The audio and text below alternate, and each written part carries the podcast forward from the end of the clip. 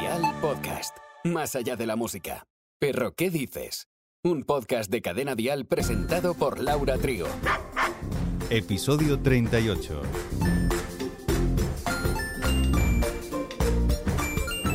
¿Cuántas veces hemos escuchado hablar de enfermedades varias en nuestros perretes, verdad? Bueno, efectivamente, unas incluso son más leves que otras y hasta algunas resultan ser mortales. ¿Podemos evitarlas siempre? Bueno, mira, en este episodio vamos a dar algunos tips para que nuestra perra o perro esté a salvo. Y hoy en concreto hablamos de la leptospirosis canina.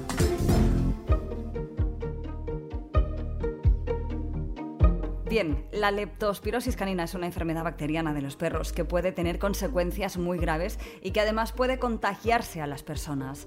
Esta enfermedad está causada por una bacteria espirroqueta llamada leptospira y que encima está repartida por todo el cuerpo.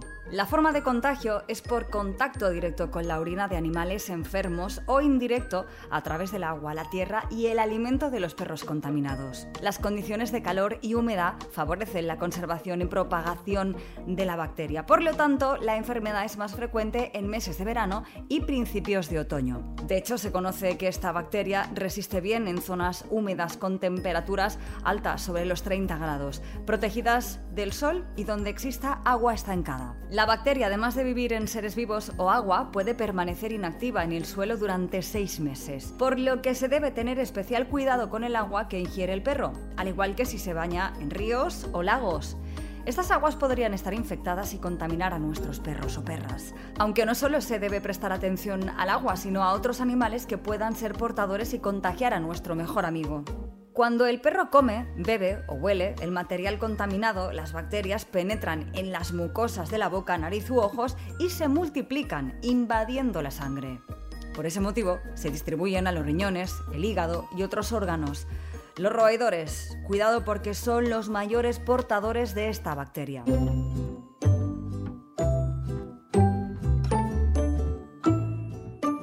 La enfermedad puede desarrollarse enseguida o después de un largo tiempo de incubación, pero el perro despide bacterias en su orina a partir del octavo día de la infección, así que la manifestación de la enfermedad es variable, pudiendo quedar latente o ser muy aguda hasta causar la muerte.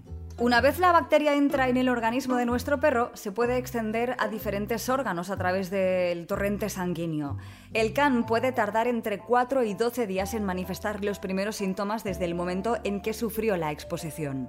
Parece que esta enfermedad afecta principalmente a los machos que las hembras, pues ellos van husmeando el suelo para marcar su territorio y por eso están más expuestos. Pero ojo, que también los perros jóvenes, perros machos, razas grandes, perros de raza que viven en zonas rurales, vaya, los que están expuestos a las mayores interacciones con la fauna salvaje. Sin embargo, aunque algunos estudios establecen que los perros machos intactos y los perros de trabajo presentan más incidencia de leptospirosis canina, otros estudios han descubierto una seroprevalencia similar entre perros de razas grandes y pequeñas, de ambos sexos y de todos los grupos de edad. No todos los animales desarrollan la enfermedad, algunos pueden ser portadores asintomáticos, como las personas con nuestras infecciones, y entre los que manifiestan síntomas, estos pueden ser desde leves hasta muy graves. Cuidado, las señales que nos deben alerta son fiebre, gastroenteritis con vómitos y diarrea que pueden contener sangre, pérdida de apetito, ictericia, una coloración amarillenta. Y todo eso se debe a consecuencia de la alteración del hígado. Orina oscura, congestión de las mucosas, deshidratación causada por el letargo, insuficiencia renal aguda y en última instancia la posible muerte del animal. Como decimos siempre, ante la presencia de cualquiera de estos síntomas u otros, se acudirá a un profesional veterinario que pueda realizar las pruebas que determinarán si el animal sufre leptospirosis. Seguramente realizaría un análisis de sangre y de orina para detectar la bacteria. En los casos más graves de leptospirosis, el perro podría sufrir una hepatitis, ya que la bacteria afecta principalmente a los riñones y al hígado. También podría desarrollar una enfermedad pulmonar grave y afectar a su capacidad respiratoria. Dependiendo de la gravedad y de los órganos afectados se ajustará el tratamiento, aunque, al ser una enfermedad bacteriana, el perro deberá recibir un tratamiento antibiótico. Más vale prevenir que curar, como nos habrás escuchado en distintas ocasiones en nuestro podcast, el más perruno de Cadena Dial.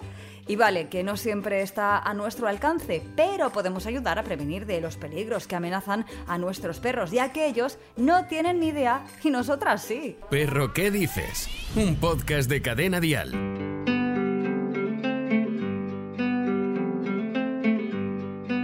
La principal medida para prevenir la leptospirosis canina es la vacunación.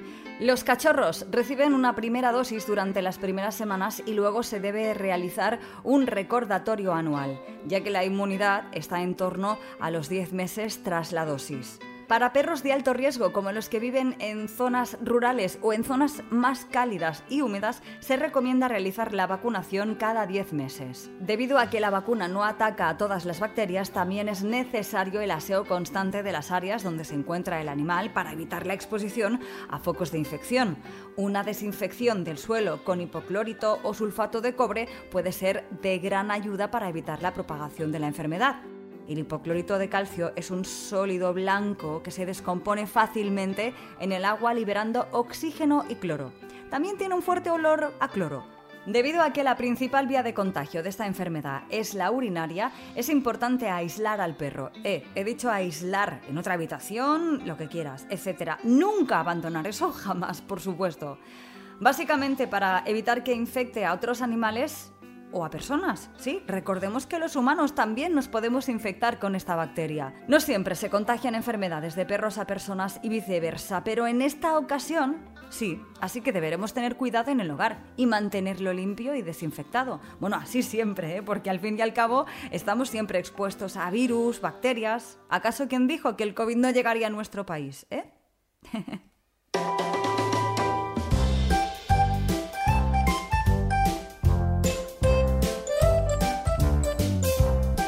Los perros con lesión renal asociada a leptospirosis y que son poliúricos, los que orinan en exceso, pueden requerir altas tasas de administración de líquidos. Sin embargo, los que son oligúricos, que orinan poco, o anúricos, los que ya ni orinan, pueden sobrehidratarse. Ante cualquier duda, acudiremos a nuestro veterinario, veterinaria de confianza. Puesto que las necesidades de líquidos pueden variar durante el transcurso de la enfermedad, la hidratación del perro debe de ser cuidadosamente controlada. La lesión hepática asociada a la leptospirosis puede dar lugar a manifestaciones clínicas de insuficiencia hepática, por ejemplo, encefalopatía hepática e hipoglucemia. El tratamiento de estas afecciones es de apoyo y suele conducir a una mejora de función hepática. Una consecuencia grave de la leptospirosis es la producción de hemorragias pulmonares, para lo que se recomienda la oxigenoterapia y la ventilación mecánica dependiendo de la gravedad de los síntomas. Si el perro está grave, debe ser hospitalizado por razones de salud pública y para ofrecerle cuidados veterinarios más intensivos. No solo de peludos vive el reino animal. ¿Cómo duermen los elefantes? Sí, todos los animales tenemos una necesidad biológica. Una de ellas es dormir. Ahora bien, no todos los animales necesitan dormir el mismo tiempo, algunos duermen mucho más que otros. Esto se evidencia de forma particular en los herbívoros, que requieren pasar bastantes horas al día comiendo para suplir sus requerimientos nutricionales. En el caso de los elefantes, se ha evidenciado que hay una diferencia entre los que se encuentran en cautiverio y los que habitan en espacios rurales. Así, los elefantes que viven en cautividad duermen entre 3 y 7 horas al día, mientras que los elefantes libres tan solo un par de horas diarias. No obstante, estos últimos pueden incluso pasar hasta 46 horas seguidas sin dormir. Normalmente esto ocurre en las matriarcas o líderes del grupo, quienes además de guiar a la manada se encargan de vigilar y comunicar cualquier situación de peligro. Los elefantes pueden dormir tanto de pie como tumbados. Aun así, esto también puede variar si se encuentran en cautiverio o en libertad, puesto que en cautividad suelen hacerlo más tumbados que en estado salvaje, donde generalmente lo hacen de pie. Un dato curioso en los elefantes es que los expertos estiman que tanto el almacenamiento de los recuerdos como el aprendizaje suceden durante la fase REM, que además es cuando también se sueña. A pesar de que los elefantes entran poco en esta fase, son conocidos por su excelencia memoria. Se considera que los animales presumen de una buena inteligencia. Y la semana que viene, en Perro ¿Qué dices? Recibiremos a nuestra experta en educación canina Marta Calcerrada de Rumbo Canino para que nos explique qué es el enriquecimiento ambiental.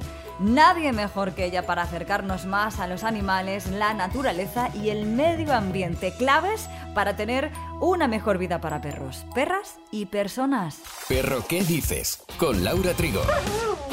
Suscríbete a nuestro podcast y descubre más programas y contenido exclusivo accediendo a Dial Podcast en cadenadial.com, en la aplicación de Cadena Dial y en todas las plataformas de escucha de podcast.